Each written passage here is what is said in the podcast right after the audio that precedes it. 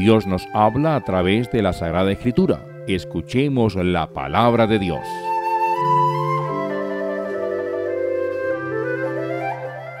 El libro del Génesis. Introducción. Los hebreos designan el libro por su primera palabra, Bereshit, al principio. Entre nosotros se ha impuesto el título de Génesis, origen del mundo por creación, origen del mal por el pecado, origen de la cultura, de la dispersión de los pueblos, de la pluralidad de lenguas. Al comenzar la obra con la creación del mundo, el autor responsable de la composición actual hace subir audazmente la historia de salvación hasta el momento primordial, el principio de todo. Esta sección intenta dar respuesta a grandes enigmas del hombre, el cosmos, el mismo hombre, la vida y la muerte, el bien y el mal, el individuo y la sociedad, la familia, la cultura y la religión. Tales problemas reciben una respuesta no teórica o doctrinal, sino narrativa de acontecimientos. De la humanidad no decide una teoría, sino una historia, y de esa historia es responsable la humanidad. La creación, capítulo 1, está construida con las divisiones de una ciencia elemental, repartidas como tareas de una semana de trabajo, tareas realizadas por medio de órdenes soberanas y eficaces. La historia del pecado, capítulo 2 y 3, está construida según el esquema clásico de la experiencia israelita, don de Dios, rebelión, humana castigo, limitado nuevo, comienzo. Algunos materiales parecen de trascendencia mítica, mientras que el problema del origen del mal está planteado en clave sapiencial. La historia de la cultura, capítulo 4, encoge la cronología superponiendo el neolítico, la edad del bronce y la del hierro. Destacan en la serie el Homo faber, el Homo laudens y el Homo politicus. La historia del diluvio, capítulos 6 al 9, se inspira de cerca en los relatos suméricos y babilónicos de Siusudra y Gilgamesh. La Torre de Babel, capítulo 11, está inspirada en las construcciones piramidales de Babilonia y en sus pretensiones imperialistas.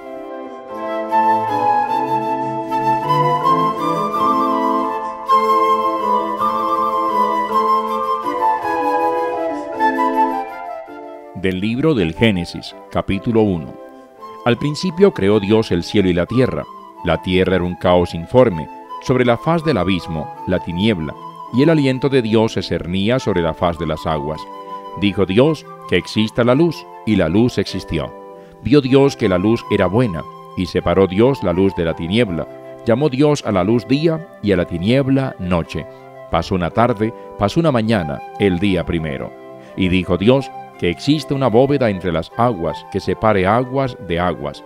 E hizo Dios la bóveda para separar las aguas de debajo de la bóveda de las aguas de encima de la bóveda. Y así fue, y llamó Dios a la bóveda cielo. Pasó una tarde, pasó una mañana, el día segundo. Y dijo Dios, que se junten las aguas de debajo del cielo en un solo sitio, y que aparezcan los continentes. Y así fue. Y llamó Dios a los continentes tierra, y a la masa de las aguas la llamó mar y vio Dios que era bueno. Y dijo Dios, verde la tierra hierba verde, que engendre semilla, y árboles frutales que den fruto según su especie, y que lleven semilla sobre la tierra. Y así fue. La tierra brotó hierba verde que engendraba semilla según su especie, y árboles que daban fruto y llevaban semilla según su especie, y vio Dios que era bueno. Pasó una tarde, pasó una mañana, el día tercero. Y dijo Dios, que existan lumbreras en la bóveda del cielo para separar el día de la noche, para señalar las fiestas, los días y los años, y sirvan de lumbreras en la bóveda del cielo para alumbrar a la tierra. Y así fue. E hizo Dios las dos lumbreras grandes, la lumbrera mayor para regir el día, la lumbrera menor para regir la noche y las estrellas. Y las puso Dios en la bóveda del cielo, para dar luz sobre la tierra, para regir el día y la noche, para separar la luz de la tiniebla y vio Dios que era bueno. Pasó una tarde, pasó una mañana, el día cuarto.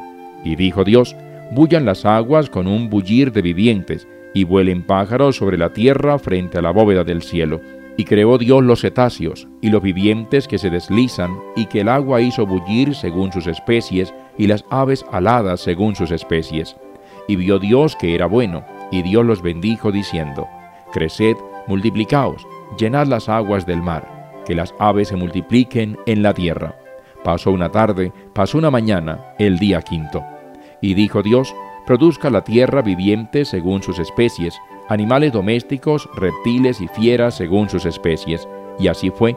E hizo Dios las fieras de la tierra según sus especies, los animales domésticos según sus especies, y los reptiles del suelo según sus especies. Y vio Dios que era bueno, y dijo Dios, Hagamos a un hombre a nuestra imagen y semejanza, que ellos dominen los peces del mar, las aves del cielo, los animales domésticos y todos los reptiles. Y creó Dios al hombre a su imagen, a imagen de Dios lo creó, varón y hembra los creó, y los bendijo Dios, y les dijo Dios, Creced, multiplicaos, llenad la tierra y sometedla, dominad los peces del mar, las aves del cielo, y todos los vivientes que reptan sobre la tierra.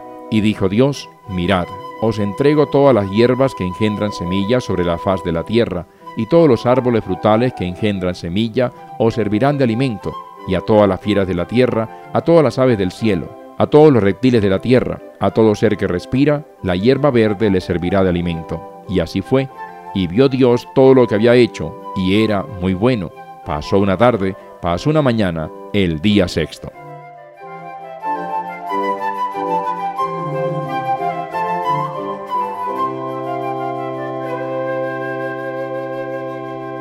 Evangelio según San Mateo.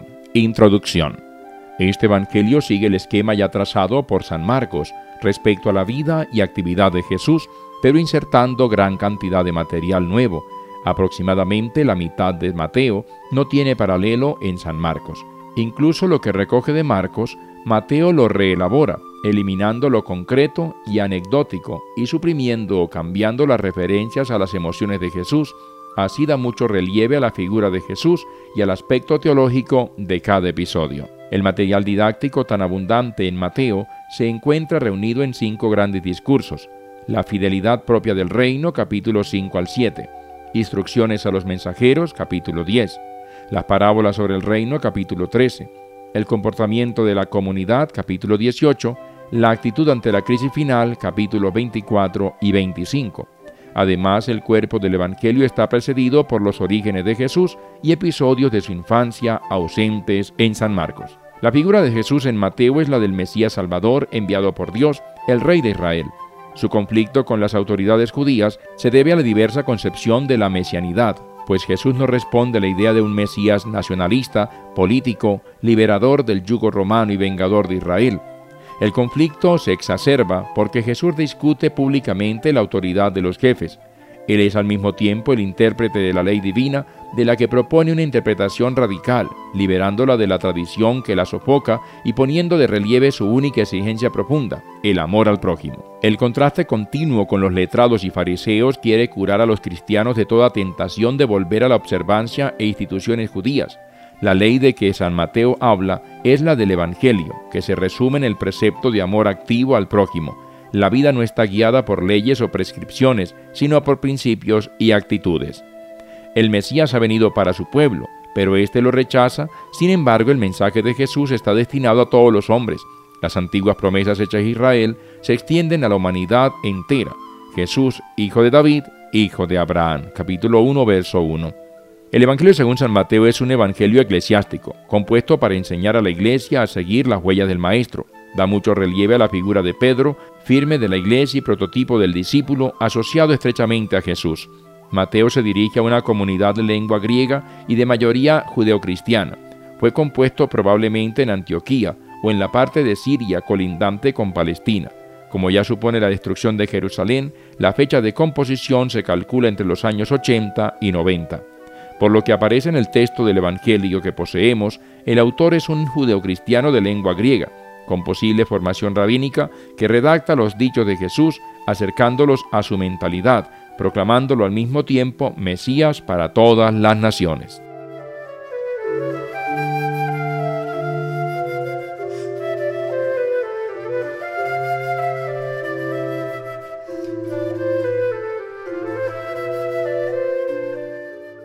Evangelio según San Mateo capítulo 1. Genealogía de Jesús, Mesías, hijo de David, hijo de Abraham.